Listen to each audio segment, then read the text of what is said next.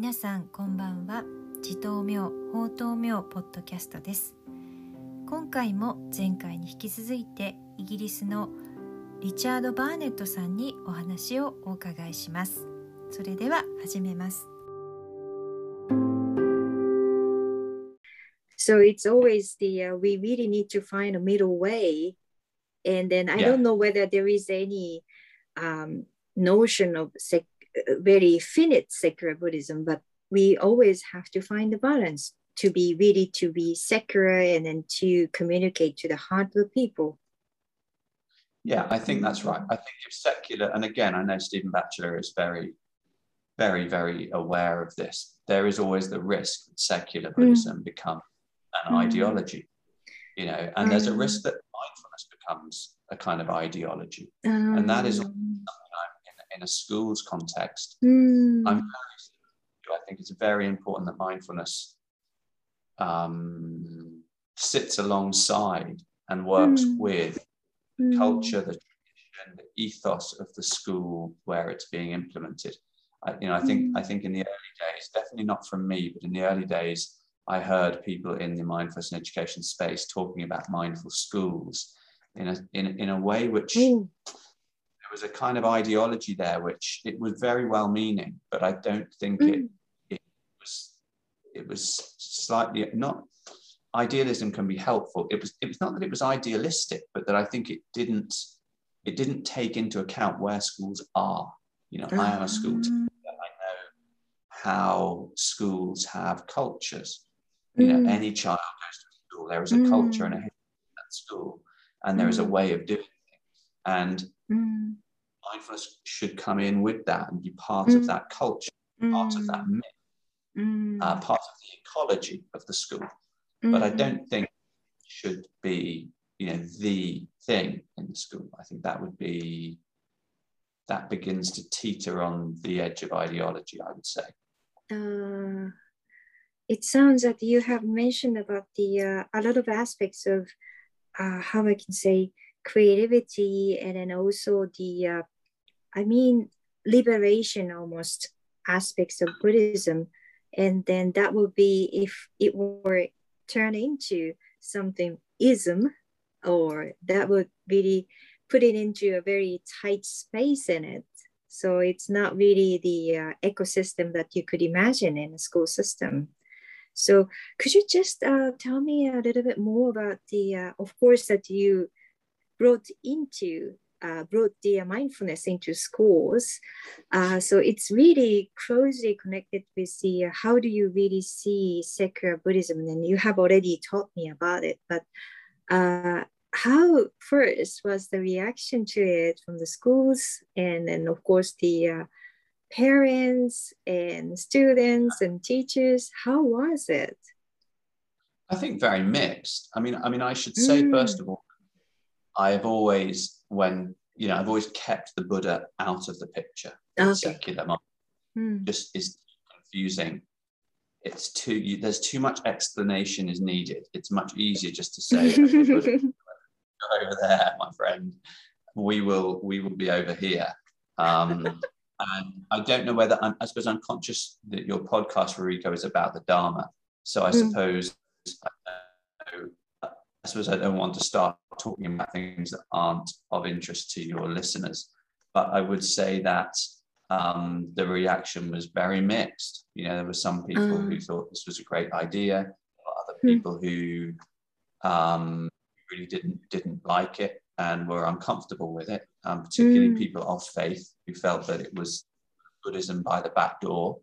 was the was the Mm. phrase that was used. I think it's Oh. really nice now that it's gone beyond that. Mindfulness now is not there. I don't think there is a risk that it is perceived so much Mm. as Buddhism by the back door. まあ、いわゆる伝統的な仏教とこうセキュラーな仏教っていうものを語る時にはやはりそのこう中道というのか、まあ、どこにもその完璧な secular な仏教っていうものはやはりないと思うので、まあ、その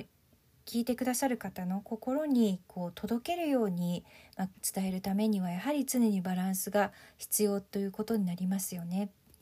そうですねあのスティーブン・バチェラーさんというのはその secular な仏教っていうことを言い始めるとそれがまあ、イデオロギー、まあ、何かの主義のような形になってしまうっていうことをですね、まあ、非常によく認識されている方だと思いますそういうリスクをすごく理解されている方だと思います。えー、まあ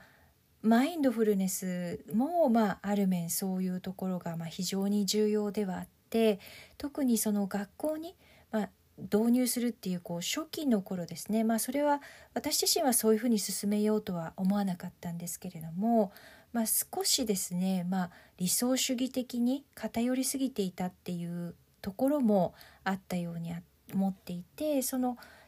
学校っていうものはまどういうふうにまあ、物事が動くことなところなのかっていうことがこう考慮に入れられていなかったりとか、まあ、学校そのものっていうのはやっぱり文化っていうものを持っているっていう、えー、ものではあるのでやはりマインドフルネスっていうものについてもですねやっぱりその学校の、まあ、生態系の、まあえー、一部でなければいけないわけですよね。やっぱりその何かのイデオロギーとか何かの主義っていうものとして教えられるっていうことは、まあ、合わないんだと思います。えーと、リチャードさんはこれまでもまあ創造性であったりとか仏教っていうものの,、まあその何らかのものからの解放っていう面についてもすごく大切にされているだと思うんですけども、まあ、それが何かの主義になってしまうっていうのは、まあ、学校の、まあ、もちろんそのエコシステム、まあ、生態系にも合わないわけですし、まあ、そういう中でですね、まあ、こういうセキュラーな仏教そしてそのマインドフルネスっていうものは、まあ、その代表かもしれませんけれどもそれに対しての、まあ、最初の学校での反応っていうものがどうだったのか、まあえー、親御さんもそうです生徒さんもそうです先生方もそうだと思うんですけどもどんなものだったんでしょうか。ああそうですねそれはもうすごくいろいろな反応があったっていうことですね。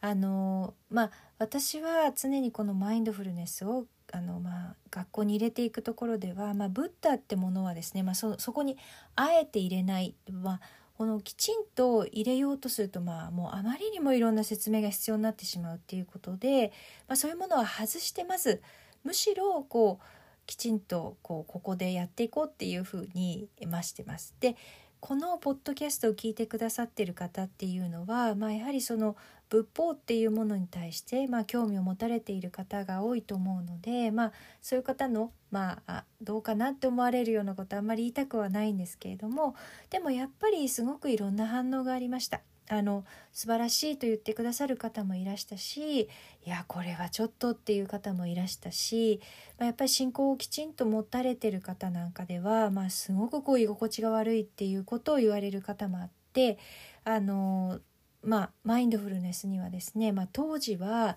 やっぱりこう仏教が裏口にあるっていうようなフレーズで例えられるような状況がありました。I think it's too popular and it's and apps like Headspace and Calm have they pitch themselves as well they pitch themselves as different things but they talk about mindfulness without any any religious you know um, paraphernalia baggage at all. Um, but again, I think the problem is that can trivialize mindfulness. That is the risk. The risk that I feel when I'm talking about mindfulness is that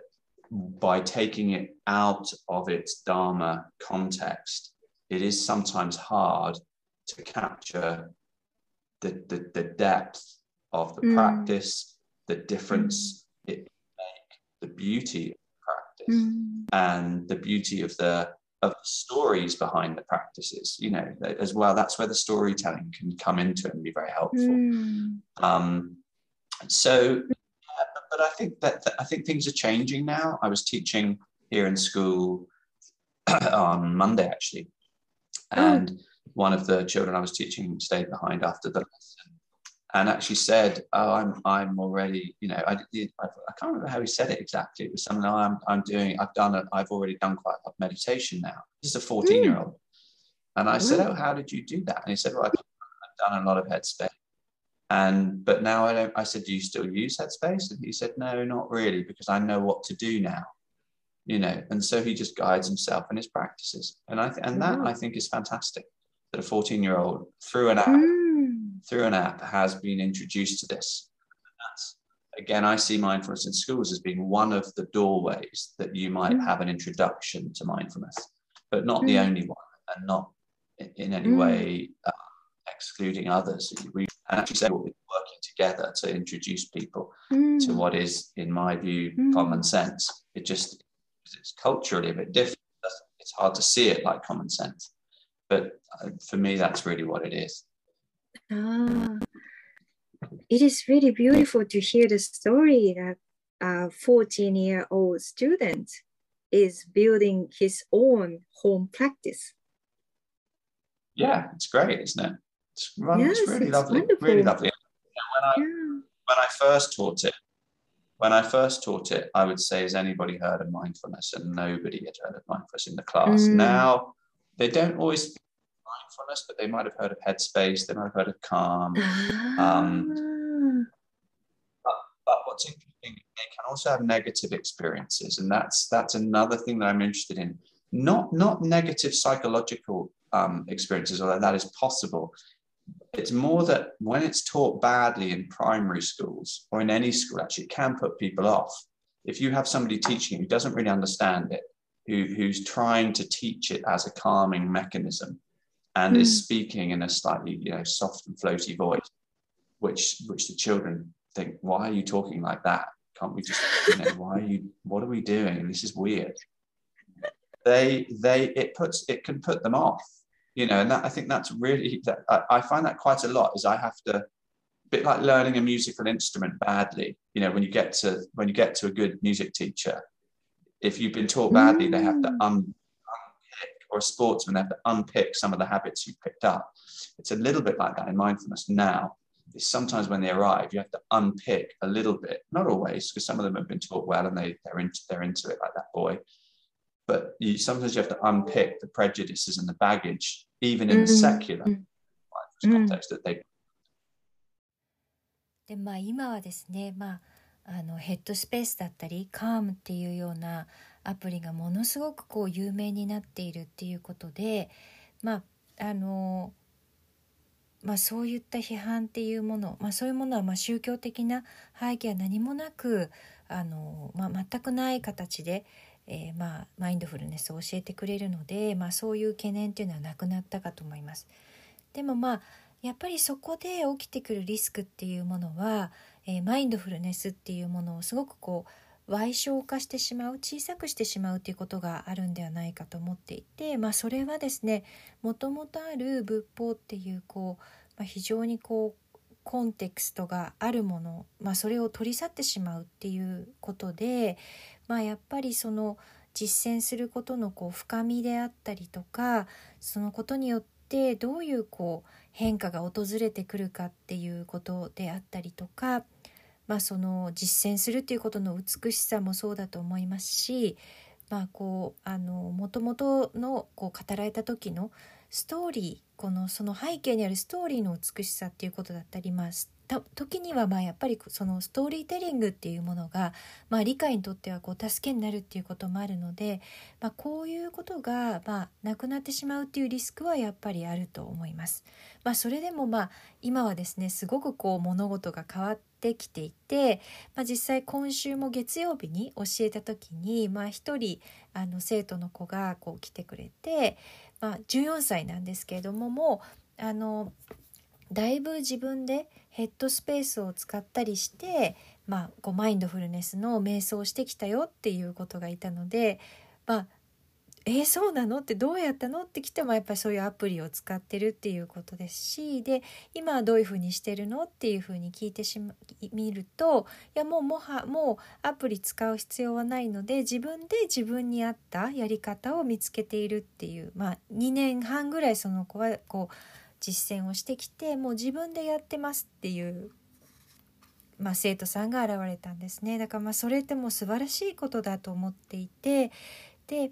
まあその、まあ、学校でのマインドフルネスっていうのは、まあ、あくまでも、まあ、一つのこうマインドフルネスの導入の、まあ、ドアの一つだっていうふうに思っていて、まあ、それ唯一それだけであるべきっていうふうにも思ってませんし、まあ、他の可能性も全く否定するものではなくて、まあ、私の考え方の中で、まあ、とてもこう常識的なものっていうものをこう導入するっていうそういうこうことだというふうに、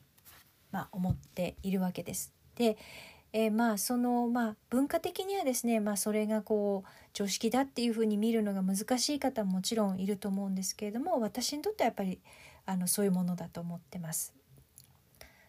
えー、まあ14歳の方が、まあ、14歳でですねもう自分の、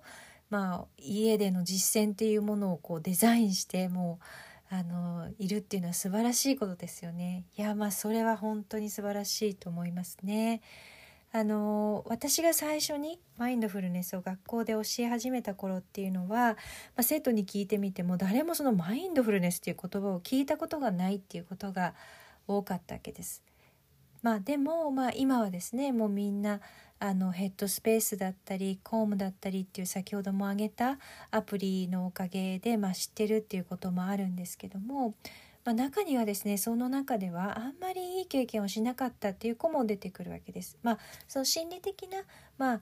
あの影響っていう意味での悪い経験っていうよりも、まあ、むしろですねその、まあ、その初等教育、まあ、小学校の場においてあんまりうまく教えてもらえなかったっていうことで、まあ、ちょっとこう距離ができてしまったっていう子がやっぱりいるんですね。なんか突然そのマインドフルネスっていうとなんかこう優しい声でこうちょっとこ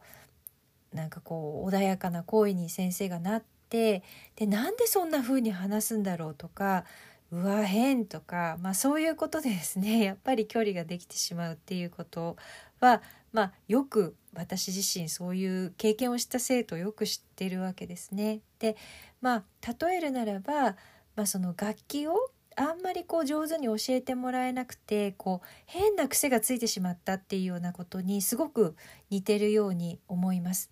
なのでやっぱりそのマインドフルネスによって気持ちが落ち着いていくとかそういうことをよく理解してない先生に、まあ、あのついてしまうっていうこともやっぱりあると思うので、まあ、そういう時にはですねやっぱり時にはそういうこうあの偏見みたいなものを持ったままになってしまう子がいることもあります。Yes, in some cases, it might sound like um, mystical ceremonial uh, practice. Actually, not so much. Not uh, in ah. schools. Risk okay. in school. I mean, I think they wouldn't, I don't think children would understand. We might phrase it as mystical. Um, uh. They would just use the word weird, odd, silly. You know, they don't have the they don't have the kind of the cultural references. okay, sure, sure. So for them, and they just, it's really simple. It's weird, and I don't like it. you know, when you when you get to secondary school and you teach it to them, and you're teaching to 15, 16, 17 year olds, they might then have seen enough, you know, movies or or, mm. you know, they're more more likely to come across these things through film and through media than actually having a lot of people having been um, in religious contexts, in mm. religious. That's actually not. Oh, it's so hard, isn't it? Because it depends what cultural background you're from within. Yes, for that's example, true. Mm. With, with churches, with mosques, with viharas, uh. with synagogues, you might be very familiar with religious settings, mm. but in uh, that's why I love teaching children. For them, mostly it's simple, it's good, it's odd, you know, a bit mad, a bit crazy, you know, they, they, you know, and so you've got to make it make sense. Um, they're always going to ask why. Why are we doing this? wow, yes, you you have the most challenging students I know for this subject, especially. Well, actually, I'm quite lucky, Rika. I, my my mm. students are you know, I teach in a in a in a in a, um, in a private school, which is mm. where behavioural mm. challenges are. You know, there are some behavioural challenges, but not not many. Mm. Um, it's a relatively easy school to teach mindfulness in. I think the people I really take my hat off to are people who are trying to teach mindfulness in educational contexts with mm. just much more challenging behavioral environments. Mm. Um, you know, with Mm. trustee on Mindfulness Schools Project, uh, Jason Steele, who set up um, something called Raise the Youth Foundation, and he is working with very disadvantaged children and still Ah. managing to connect them with. mind- But you see, the great thing is, and what I'm excited about, is it works in all of these contexts. You know, it Mm. works in what we call pupil referral units here. It can work in, with very disadvantaged um, children. It can work right in the mainstream in the middle, and it can work at the at the sort of, you know, the, the, the independent education um, framework. So it, it, it mindfulness can work in all of these different educational contexts. Wow. Dharma, I think, is different. I think if you call it Dharma, if you, Mhm. if you, if I think as soon as you introduce the idea of Buddhism, you and I, you and I might think of it as something quite secular, but that's Mhm. not what most people think about it. It's like a thing. It's like a brand thing. I used to work in Mm. marketing. The brand Mm. of mindfulness, of, of the brand of Buddhism is still in the religious category. It's on the religious shelf. It Right. needs to move. You know, Stephen Batcher is trying to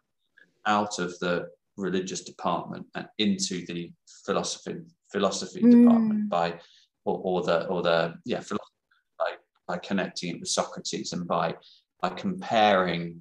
you know Gotama as he would rather have him called and probably I would as well Gotama the Buddha Mm. he he wants to put Gautama with Socrates Plato and and then he is he is in a different section of this of the supermarket Right. um, but at the moment, Buddhism is still on the shelf religions. And so as soon as you mention that, barriers are going to come up. そうすると場合によってはですね何か神秘的なとか儀式的な実践みたいに受け取るっていうお子さんもいるんでしょうか？いやそれはそういう方でもないですねやっぱり学校でっていうことになってやっぱそういうふうには理解しないまあ神秘的にっていうよりはまあなんか変っていう理解だったりとか多分文化的にそのなんていうか参考にするものっていうのはあんまりこう明確に持ってないからだと思うんですねだからまあその変っていう変なものは嫌いとか、まあ、そういう感じだと思います。まあ、これが、まあ、いわゆる高校生ですよね15歳以上になってくる17歳ぐらいまでになってくるとやっぱりいろんなことを見てくるわけですよね。まあ、映画の中でもそうかもしれないですし、まあ、いろんなま宗教的な場面っていうのも経験するようになっているし、まあ、それぞれが違うバックグラウンドがあると、まあ、それが教会だったりモスクだったり他には寺院だったりっていうような、まあ、子がいるわけなんですけれども、まあ、そういう意味では私はまあ小さいお子さんを教えるっていうのがすごく好きですね。まあ、シンプルですし、まああのまあ、これ変とかこれちょっとおかしいんじゃないとかそういう、まあまあ、反応なのでやっぱり常にこう、まあ、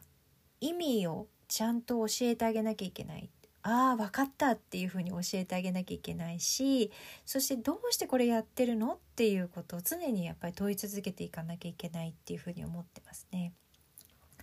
まあそういう意味ではこうリチャードさんは、まあ、とてもですねこの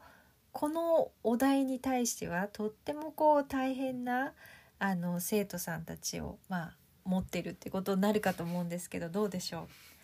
いやまあそれはすごくラッキーだったと思いますね。私が、まあ、教えているのは私立の学校で、まあ、そういう意味ではこういわゆる問題行動みたいなものが見られる生徒さんっていうのはそんなに多くはないですから、まあ、あの教える場としてはすごくこう、まあ、やりやすい、まあ、比較的やりやすい環境だと思います。だ私が本当にこう敬意を表してこう頭が下がるなと思うえーまあ先生方ももちろんいらしてやっぱりもっともっとですね、まあ、その行動に、まあ、大きな問題が見られたり、まあ、そういうような、まあ、環境にいたりっていうところで教えてる先生方は本当に頭が下がります。であのジェイソン・スティールさんっていう方がいらっしゃるんですけれどもその方は特にやっぱりそういうこう大変な、まあ、環境状況に置かれているお子さんたちに対して教えるマインドフルネスを教えるっていう、えーことを、まあ、なさっている方ですね。でもそういったことを通じて私がこうあこれはすごいっていうふうに思えることっていうのは結局どういう環境にあっても、まあ、ちゃんとそれがあの、まあ、マインドフルネスっていうものがこう効果があるっていうところですかね。まあ主流のいわゆるこう中流クラスの学校であってもそうだし、まあ、何かそのこう、えー、まあ独立系のまあ、教育のまあ枠組みの中でもやっぱりちゃんとその働きをするっていうとこはやっぱり素晴らしいというふうに思ってます。ただですねこう一旦こうダーマっていう、まあ、いわゆる仏法の法っていうことをですね言い始めると、まあ、例えばえー、私とあなただったらこの仏法の、まあ、仏っていう言葉を取ってダーマって言えば、まあ、それはセキュラーな意味合いもあるのかもしれないみたいにこう思えるわけですけど普通はそんな風に思わないですよね。これやっぱりブランドっていうものでもあると思っていて、まあ、私自身マーケティングで仕事をしていたことがあるから言うんですけれどもやっぱりどうしてもこう宗教のカテゴリーにそういった時点で入ってしまう、まあ、そういう棚に置かれるっていうことですよね。でまあスティーブン・バチェラーさんがやってることっていうのはやっぱりその宗教の棚から哲学の棚へ移す、まあ、それをやろうとしてるってこと。で例えばそのソクラテスと、まあ、同時大臣としての、まあ、ゴータマですね。として捉えていくっていうことで別のカテゴリーへ移そうっていうこと、まあ、スーパーマーケットの中では別のところに置かれるっていうことですね。そういうことをやろうとしてるんですけれどもやっぱりそのダーマっていう法っていう言葉が出てくるともうすぐにそこでもう壁がどうしてもできてしまうっていうことになると思います。